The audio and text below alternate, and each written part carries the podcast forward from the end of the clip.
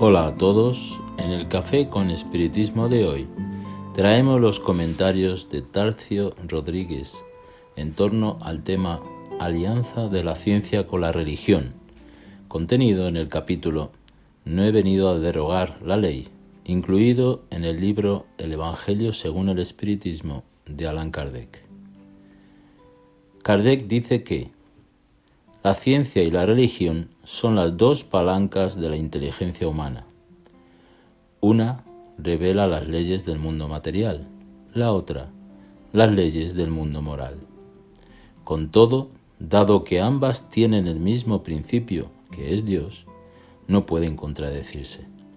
Si una fuera la negación de la otra, entonces necesariamente una estaría equivocada y la otra tendría razón porque no es posible que Dios quiera destruir su propia obra. La incompatibilidad que se ha creído ver entre esos dos órdenes de ideas se debe a una falta de observación y al sobrado exclusivismo de una y otra parte. De ahí el conflicto del que han nacido la incredulidad y la intolerancia. Han llegado los tiempos en que las enseñanzas de Cristo deben recibir su complemento en que el velo arrojado a propósito sobre algunas partes de esa enseñanza debe ser levantado.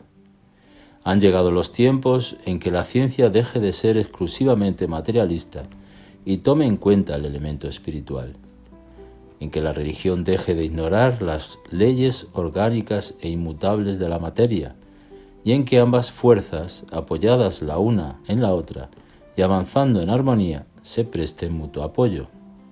Entonces, como la religión ya no será desmentida por la ciencia, adquirirá un poder inquebrantable porque estará de acuerdo con la razón y porque ya no se le opondría la irresistible lógica de los hechos. Kardec explica en este capítulo que ciencia y religión aún no se han podido unir, pues cada una pretende retener exclusivamente para sí la verdad el entendimiento de las leyes naturales que rigen el mundo. Leyes que son inmutables, marcan la vida y los ciclos de la naturaleza. Para que ciencia y religión se uniesen, sería necesario un elemento que dirigiese una hacia la otra.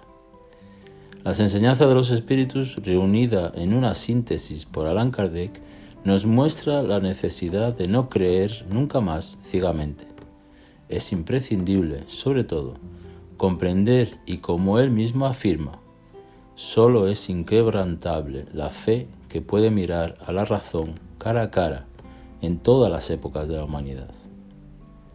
Por tanto, es importante conocer las leyes materiales y morales que rigen el universo.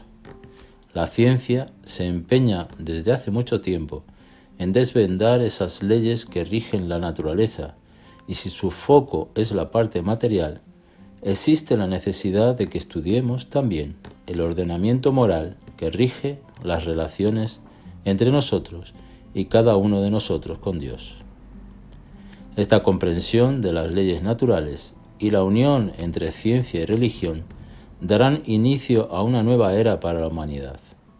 Era de progreso sostenible que, como dice la comunicación de un espíritu israelita, incluida en este mismo capítulo. Son llegados los tiempos en el que se han de desarrollar las ideas para que se realicen los progresos que están en los designios de Dios. Ellas tienen que seguir la misma ruta que recorrieron las ideas de libertad, sus precursoras. Pero no creamos que ese desarrollo se efectuará sin luchas. No, esas ideas necesitan, para alcanzar madurez, de agitación y discusiones, para que atraigan la atención de las masas. Una vez esto conseguido, la belleza y la santidad de la moral tocarán a los espíritus, que entonces abrazarán una ciencia que les dará la llave de la vida futura y abrirá las puertas de la felicidad eterna.